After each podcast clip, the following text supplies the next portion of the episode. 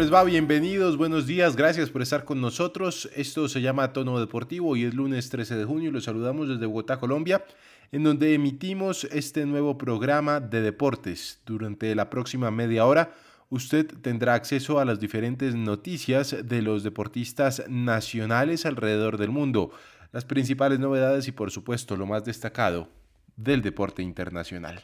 Esto es Tono Deportivo, bienvenidos. Hello, hello.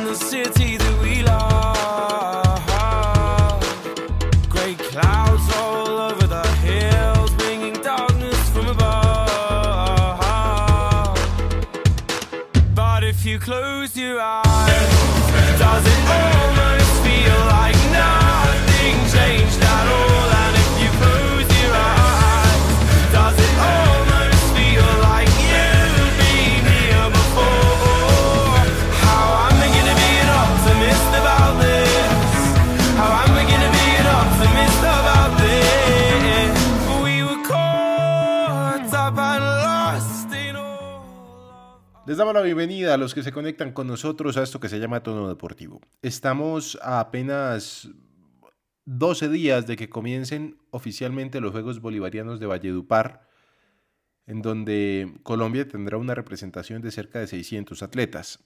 Sin embargo, han sido muchos los problemas que han tenido estas justas, sobre todo por la mala gestión de la administración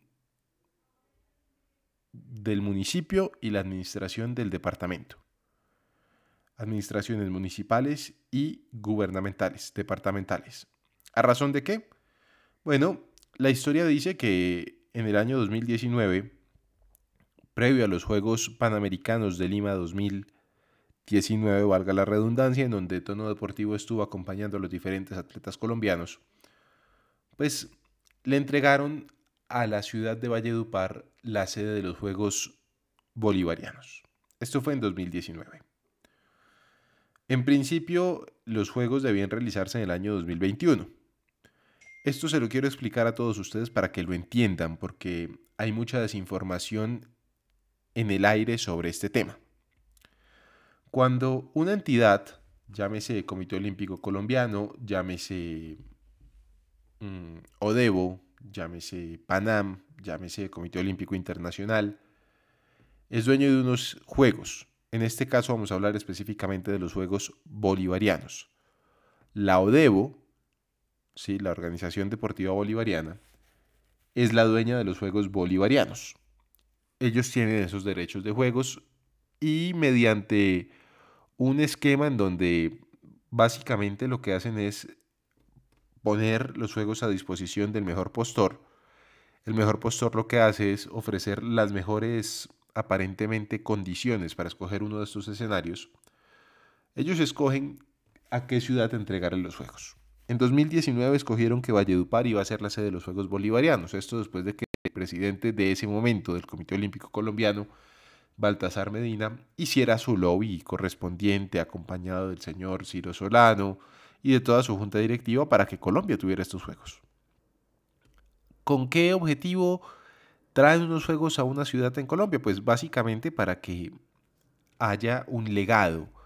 Esto, pues pensando a futuro muchas veces, como en el caso de Valledupar, estaban pensando a futuro en quizá, quizá, que esta ciudad pudiera tener un mejor devenir deportivo. Entregaron esto, pero vuelvo y les digo, cuando firman, en el caso de la Odebo, firma el contrato de los juegos, lo firma con el alcalde de la ciudad o el gobernador del departamento en donde se van a llevar a cabo estos juegos. No lo firma ni el Comité Olímpico, ni con el Ministerio del Deporte, ni con la Presidencia de la República. No, lo firma directamente con la alcaldía o la gobernación. En este caso, lo que hicieron estos señores fueron irse en manada a Perú, alcalde, gobernador y los que fueron designados en su momento como los directores de los juegos, a firmar. Y ellos decían, palabras más, palabras menos, lo recuerdo muy bien, eso es cuestión de construir dos o tres cositas y Valledupar está listo para los bolivarianos. Pues bien, entiendo la premura del asunto porque 2019-2021 era apenas dos años, es muy corto el tiempo para construir todo lo que había que construir, pero ellos dijeron que estaban ahí a un pasito de hacer todo. Pues llegó 2020, 2021, llegó la pandemia, por supuesto que se tuvo que atrasar un año estos juegos, se tuvieron que aplazar y al aplazarlos pues quedaron para 2022. Pero en el transcurso de 2019-2022, el alcalde de ese entonces de Valledupar tiene hoy casa por cárcel y de igual forma pasa con el gobernador. Sí, la cosa no está fácil, ¿no? ¿Y por qué? Pues porque se encontraron algunas cosas irregulares durante su mandato. Hay mucha historia detrás de eso. Inclusive los señores de Odebo querían darle un reconocimiento a las personas de la alcaldía y de la gobernación, pero fue imposible porque pues las personas estaban siendo investigadas o ya estaban en la cárcel. Así está de grave la cosa. El caso es que están todavía trazadas unas obras, pero ojo, y esto quiero dejarlo claro, las obras son con plata de la gobernación y la alcaldía están las IAS, Contraloría, Procuraduría encima, haciendo cumplir unos tiempos y unas promesas que ellos habían puesto, pero que a la larga muy seguramente no se van a cumplir. Los juegos comienzan exactamente en 12 días. Vamos a ver si alcanzan a estar. Habrá escenarios que técnicamente cumplen con los requerimientos para que se dispute allí el deporte. ¿Cómo así técnicamente? Por ejemplo, la piscina, que ha sido uno de los ejes de gran escándalo. Pues bien, la piscina, por ejemplo, le hace falta el techo, el techo del escenario. Le hacen falta unas graderías. Pero lo que es la piscina como tal, el escenario deportivo, está completo. Y técnicamente eso los pone en luz verde, banderita verde, y se les permite competir. Porque ni la falta de asientos en las graderías, ni la falta de techo, de ninguna manera afecta, supuestamente, el desarrollo deportivo. Y así igualmente va a pasar con el Coliseo de Gimnasia, que tuvieron que cambiarlo, porque el original pues no lo, no lo alcanzan a terminar. El BMX, que estuvimos hablando hace un tiempo, que le hacía falta la pista, pues perdieron dos semanas de construcción los constructores de esta pista, valga la redundancia, mientras el señor ministro Herrera decía que sí que la hicieran, pero ellos dijeron, alcanzamos a tenerla, no se preocupen. Y la van a tener. Pero entonces, les estaba hablando de los deportes que se han visto afectados durante los últimos tiempos, durante los últimos días y que no van a estar en los Juegos Bolivarianos. Tuvimos acceso a esta lista, aquí se lo contamos. El lanzamiento de bala masculino, lanzamiento de disco masculino, ahí va a estar, se despide Mauricio Ortega, nuestro olímpico, el lanzamiento de jabalina femenino, en donde tenemos también representación colombiana, lanzamiento de martillo, en la prueba ecuestre no vamos a tener prueba ecuestre por equipos mixta, en el esquema náutico no vamos a tener wakeboard, en gimnasia trampolín no vamos a tener sincronizada masculina, en el levantamiento de pesas no vamos a tener la, división de los 109 kilogramos masculino, en la lucha no vamos a tener el estilo libre de 125 kilogramos masculino. En la natación no va a haber 1500 libre femenino porque seguramente no alcanza a estar toda la cantidad de gente.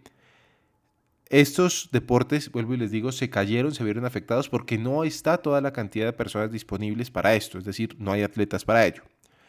En el remo, eh, no va a estar el cuatro pares de remos cortos, el, el por cuatro mixto, y del tiro deportivo no va a estar el skit por equipos mixto. En total hay 12 pruebas caídas que no tienen nada, absolutamente nada que ver con la falta de escenarios. Tiene que ver con la falta de deportistas.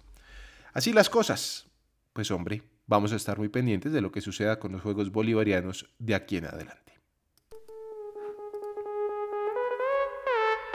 En tono deportivo, voleibol. En Roma, Italia, se disputa el Mundial de Voleibol Playa. El equipo colombiano, conformado por Andrés Murray y Sneider Rivas, la pareja masculina, perdió 0-2 con parciales 14-21 y 17-21 ante la dupla estadounidense. La dupla masculina tiene que enfrentarse a Tailandia el día de hoy y buscar una victoria si quiere pasar la ronda.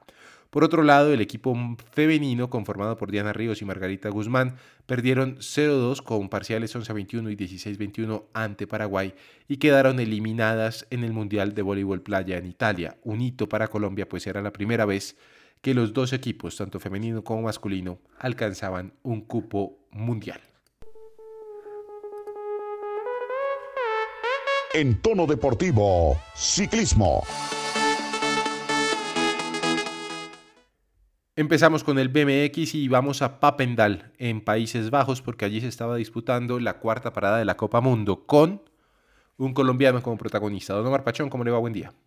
Alejandro, buenos días para usted, para todos los oyentes de Tono Deportivo que nos escuchan a esta hora en la emisora, en el podcast, un fin de semana con mucho deporte internacional y nacional. Hablando de Colombia, como usted lo dice, en Países Bajos, eh, se dio esta parada de Copa Mundo donde las mujeres dejaron mucho que desear porque no estuvieron en esa, final del domingo, eh, donde al final se eh, impuso la campeona olímpica neerlandesa. Y en los hombres, el sábado, Carlos Ramírez fue cuarto, mejorando lo del anterior Copa Mundo, que, que en Glasgow no fue lo mejor con esas caídas.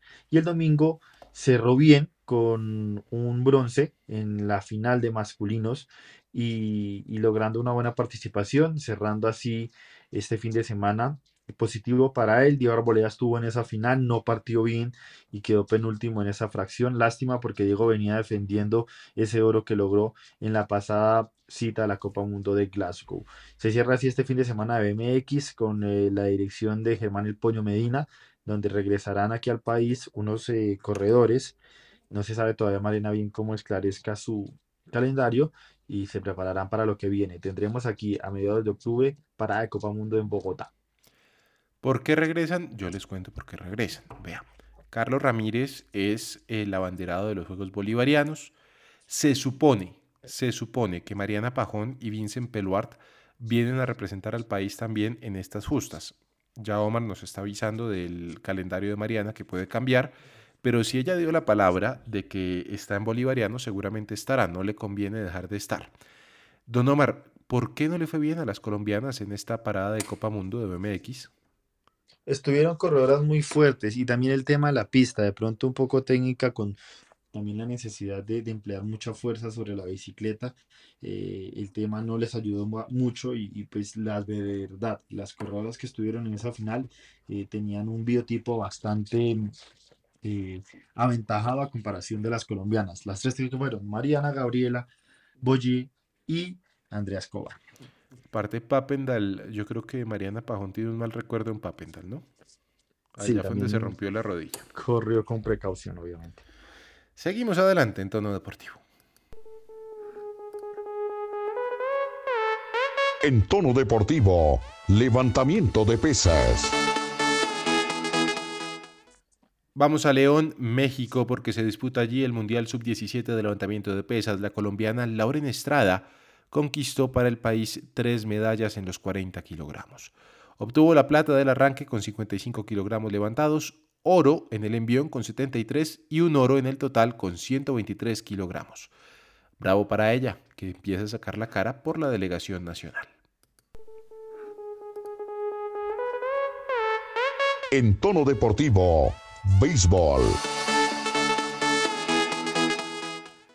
En Venezuela se disputa el premundial sub-15 de béisbol. Sí, premundial sub-15 de béisbol, algo así como un clasificatorio. En total tenían que estar ocho selecciones, al final solamente fueron seis. Entre estas seis, cinco irían al Mundial. Pues bien, Colombia en su último partido venció a República Dominicana, el único equipo al cual había podido ganarle durante la fase regular, y se clasificó a la Copa Mundial Sub-15 de béisbol que se disputará este año en territorio mexicano.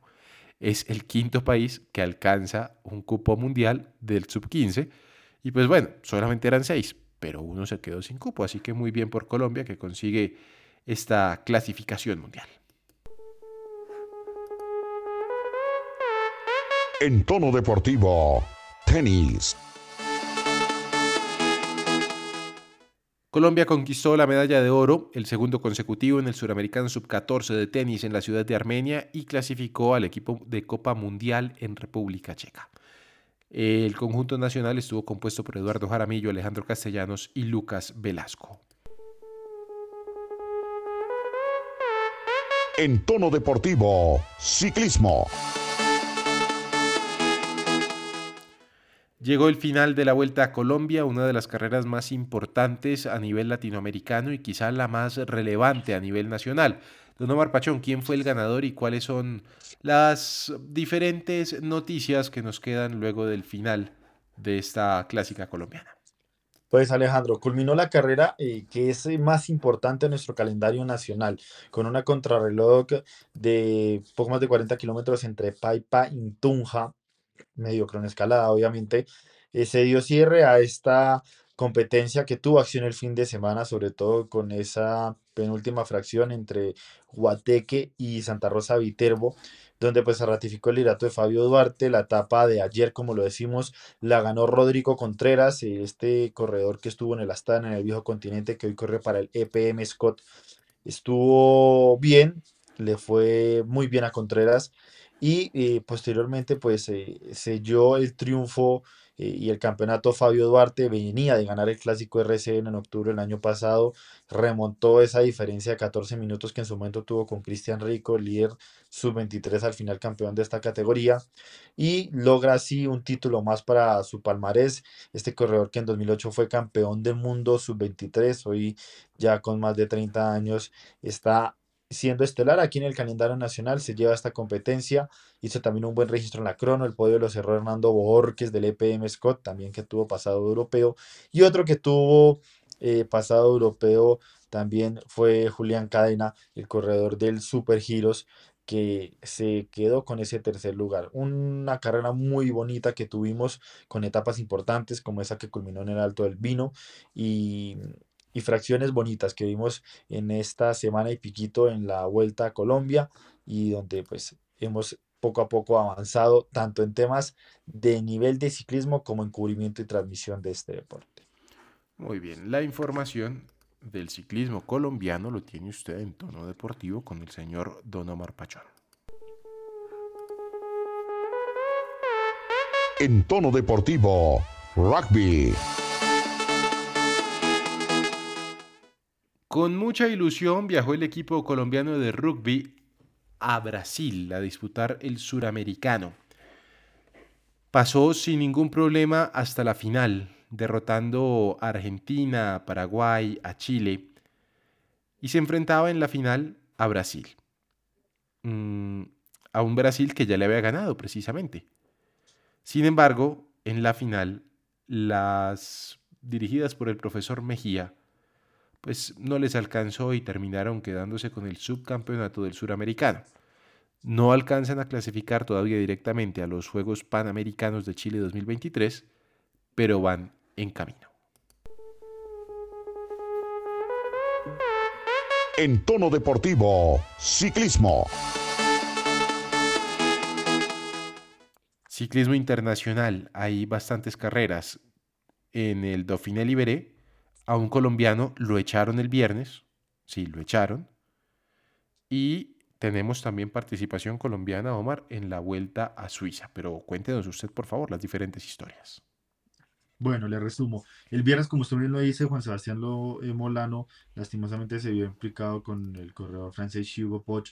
Eh, Se iban de 20 agarrando. añitos donde... Sí, primero él le, le- le golpeó el manillar, algo le debió decir, algo debió pasar en carrera, para que Molano al final, pues no a final, sino ya en, el tramo final de la fracción, le empujara el manillar y le lanzara un puño y ya después al final en los buses, eh, pronto Hugo se acercó a, a- a arreglar las cosas, limar las perezas, pero Molano no quiso, no prestó atención y le increpó y de hecho le botó un puño al casco. Eh, en realidad no hubo pelea porque el otro corredor no reaccionó, pero pues correspondió a la expulsión de Molano de esta competencia y quién sabe si una futura sanción para el corredor del UAE Team Emirates.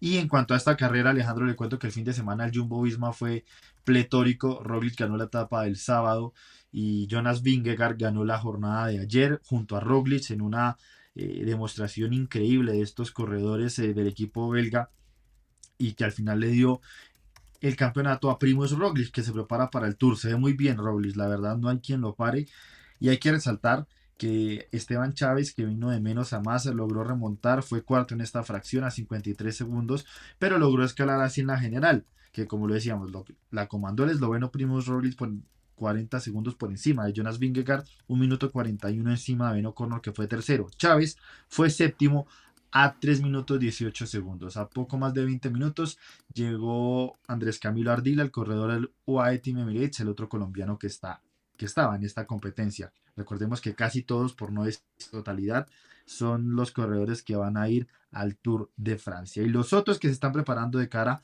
al, eh, a la Gran Boucle son los que están disputando en este momento la Vuelta a Suiza, que ayer eh, cumplió una fracción de 177.6 kilómetros eh, en la misma ciudad, partida en Kushnak y llegada en Kushnak. El ganador fue el británico del Bahrein, Stephen Williams, que ganó ese sprint, donde Sergio Higuita quedó octavo.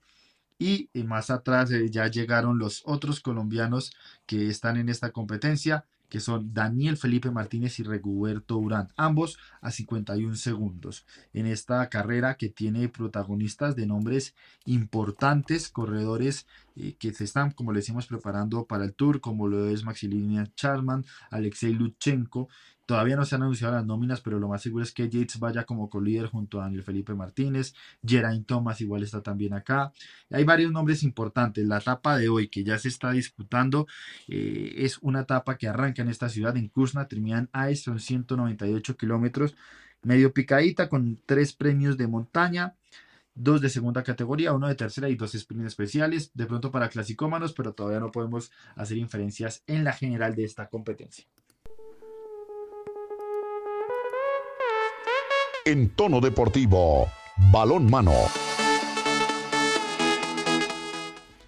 Hay una disciplina que a mí en lo particular me está sorprendiendo por los buenos resultados que están obteniendo a nivel internacional en tan poco tiempo de proceso que llevan. Les hablo de la, del equipo colombiano de balonmano. En la rama masculina ellos estaban en Paraguay disputando la Copa Trophy Sanlo 2022. Colombia obtuvo su primera medalla a nivel eh, suramericano, por llamarlo de alguna manera, en esta disciplina, medalla de bronce. Terminaron el tercer puesto en la categoría sub-20 y cuartos en la sub-18. En el último partido que disputaron, Colombia perdió 34 a 40, 34 a 30 contra Venezuela y en el Junior perdió 30 a 35 con Guyana. Sin embargo, obtuvo un tercer puesto y un cuarto puesto en juvenil. Va por buen camino este balonmano y hay que resaltarlo. En tono deportivo, baloncesto. Y hablamos de baloncesto porque llegan las finales de la NBA, mejor dicho, se disputan las finales de la NBA. Don Omar Pachón. Alejandro, pues sí, para resumirle, 2 a 2 está esta serie, hoy se jugará el quinto juego. Boston ganó su primer partido como local, el segundo se lo llevó los Golden State, que estaba un encuentro apretado, pero con una noche pletórica, después de superar una posible lesión, anotó 43 puntos y fue determinante para su equipo y para que se igualara esta serie, que se traslada, se trasladó ya, esta noche jugará en la Colarina de San Francisco. El sexto juego será en Boston y el séptimo, de ser necesario, se jugará nuevamente en el Oracle Arena. Está todavía en duda eh, esta noche la continuidad de eh, Smart, Marcus Smart, el jugador de los Boston Celtics, y esperan el, el equipo eh, verde de Massachusetts poder también contar con una mejor aparición de Jason Taylor, que ha tenido menos del 20% de tiro de campo en los últimos dos partidos de esta serie. Muy bien. Seguimos adelante en tono deportivo. En tono deportivo, automovilismo. Este fin de semana tuvimos Gran Premio de Fórmula 1 en Azerbaiyán, pero también corrió Tatiana Calderón. Mm, No tuvo un buen fin de semana la colombiana. Mm, Difícil carrera en el Road America. Se disputó el día domingo el Gran Premio de Soncio, en el que fue el aniversario 40 de la primera carrera en la serie del icónico autódromo en Elkhart Lake, en Wisconsin, en donde por primera vez Tatiana Calderón corría. La corredora colombiana al mando del Chevrolet número 11 Rookie del team AJ Foyt Racing clasificó a esta octava ronda puntuable de la IndyCar en el grupo 1, ubicada en el puesto 13 con una crono de 1 minuto 47 segundos. Pues bien, eh, no le fue bastante bien a la colombiana. Mm, No se ha logrado acomodar a su carro, no se ha logrado acomodar a la categoría, pero aquí escuchamos a la nacional. Terminamos fin de semana muy duro aquí en Road America. La verdad es que nada salió bien en la carrera. Tuvimos, eh, no teníamos telemetría para empezar, eh, entonces me quedé sin gasolina. Cuando llegué a los pits eh, tenía aire la bomba de gasolina, entonces no arrancaba el carro. Estuvimos mucho tiempo ahí. Después tu- tuvimos un problema con el limitador del de velocidad del pit lane, entonces tuve, tuve una sanción que tuve que cumplir y bueno, después además de todo mi ingeniero se enfermó, entonces no, no tenía el ingeniero hoy, así que bueno, de todas formas logramos terminar la carrera, eh, tener un poco más de, de información para los circuitos que no son callejeros, que creo que es donde más tenemos que mejorar el balance del carro y bueno, ahora tendremos dos semanas para, para ana- analizar todo y volver a la primera pista donde probé un indicar que es Miro High, así que gracias por todo el apoyo y espero que estén muy pendientes. Pues pendientes estamos, esperamos que pueda sumar algún puntico. Don Omar, ¿cómo le fue a los diferentes corredores en Fórmula 1? Pues mira, Alejandro, tuvimos un fin de semana en Bakú bastante, bastante movido. Y es que en la pole, la clasificación se la llevó Charles Leclerc por delante de, de Checo Pérez, Max Verstappen y Carlos Sainz. Una carrera que ya sabemos es bastante complicada, impredecible, porque es un circuito urbano, cambios de temperatura en los neumáticos por las sombras de los edificios, eh, curvas estrechas y lentas, otros sectores demasiado rápidos donde a Red Bull le conviene más la recta, Ferrari eh, los tramos de curvas. Y bueno, el fin de semana, eh, el domingo, madrugamos todos a las 6 de la mañana a ver esa largada donde Checo Pérez le ganó rápidamente a Leclerc, eh, se fue por delante, Max estuvo presionándolo, después el desgaste no le ayudó a Checo, un virtual safety car provocado por Carlos Sainz que iba cuarto y de un momento a otro algo en la caja le falló, provocó que Leclerc entrara primero a pits, cambiara esos neumáticos medios por duros y fuera recortando tiempo poco a poco hasta quedar líder, ya que los Red Bull tuvieron que entrar a los pits. Cuando se veía que la carrera se iba a poner pareja cuando Leclerc entró a los pits y, y estaban esperando los de Red Bull Virtual Safety Car que nunca llegó, eh, Leclerc tuvo un fallo en el motor, empezó a salir humo y Ferrari, otro fin de semana terrible para la escudería de Maranello, dejó sus dos vehículos por fuera, tuvo que retirarlos, ya con eso eh, Checo poco a poco fue perdiendo adherencia, Max lo pasó, y ya con el 1-2 Red Bull administró muy bien la carrera, con otro Virtual Safety Car se aseguraron de refrescar los neumáticos y ganar este fin de semana en Baku. Ya son de ocho carreras en este circuito de Azerbaiyán, cuatro para Red Bull, con victorias de Richardo, Verstappen y Checo Pérez. Un buen fin de semana para la escudería eh, austríaca donde ya se alargan el liderato tanto de pilotos con el 1-2 de Max Verstappen y Checo Pérez como en el Mundial de Pilotos donde le sacan ya 80 puntos a los segundos que son Ferrari. El tercer lugar fue para George Russell, buen fin de semana, no tuvo mucho trabajo, Hamilton vino de menos a más, quedó en ese cuarto lugar, Mercedes pues hace un buen balance, McLaren estuvo ahí más o menos, Alfa Tauri le fue muy bien detrás de estos, Alonso eh, no tuvo la mejor estrategia y Vettel pudo haber tenido un mejor fin de semana, pero le fue muy bien a comparación de su compañero Stroll. Un gran fin de semana en Baku que ajusta así las cosas y que va poniendo orden en, este, en esta octava fecha que ya pasó de la Fórmula 1 y que ya decanta prácticamente a un Max Verstappen que se va en solitario y no hay quien lo pare en este año en la Fórmula 1. En tono deportivo, fútbol. Vamos finalizando la información el día de hoy en tono deportivo y hablamos del fútbol nacional. Hoy será rápido porque se nos acaba el tiempo, pero mañana ahondaremos ya con todos los compañeros en cada uno de los partidos que tuvimos el fin de semana. Junior de Barranquilla derrotó 1 por 0 al Bucaramanga, mientras que Millonarios quedó eliminado del cuadrangular luego de haber empatado a 0 con el Atlético Nacional en su casa y con estadio lleno. El técnico Alberto Gamero dijo, si la directiva quiere que me vaya y los hinchas también, me voy. Envigado cayó 3 por 0 con la Equidad y el Tolima derrotó 1 por 0 al Medellín. Rápidamente las posiciones. En el grupo A, Nacional tiene 9 puntos, Junior tiene 8 y Millonarios tiene 6 puntos. Bucaramanga se quedó con 3. En el grupo B, Tolima tiene 10 puntos, La Equidad tiene 9, Medellín tiene 8 y Envigado tiene un punto. Don Omar, la última y nos vamos. La última y nos vamos, Alejandro, es ver cómo va a quedar esta semana porque todavía hay bastante pelea y, y no hay tregua en los dos grupos. Ver lo que va a pasar, señalar lo que ocurrió en el Maurice Reveló, donde Colombia pues no tuvo una buena actuación y perdió ante. México en ese en esa lucha por el tercer lugar. Vamos a hablar de todo eso mañana aquí en Tono Deportivo, toda la acción del fin de semana del fútbol. Está muy pendiente de lo que va a pasar esta semana en la Vuelta a Suiza y todo lo tendremos como siempre aquí en Tono Deportivo. Llega el señor um, nuevo técnico, ¿no? Néstor Lorenzo, se supone.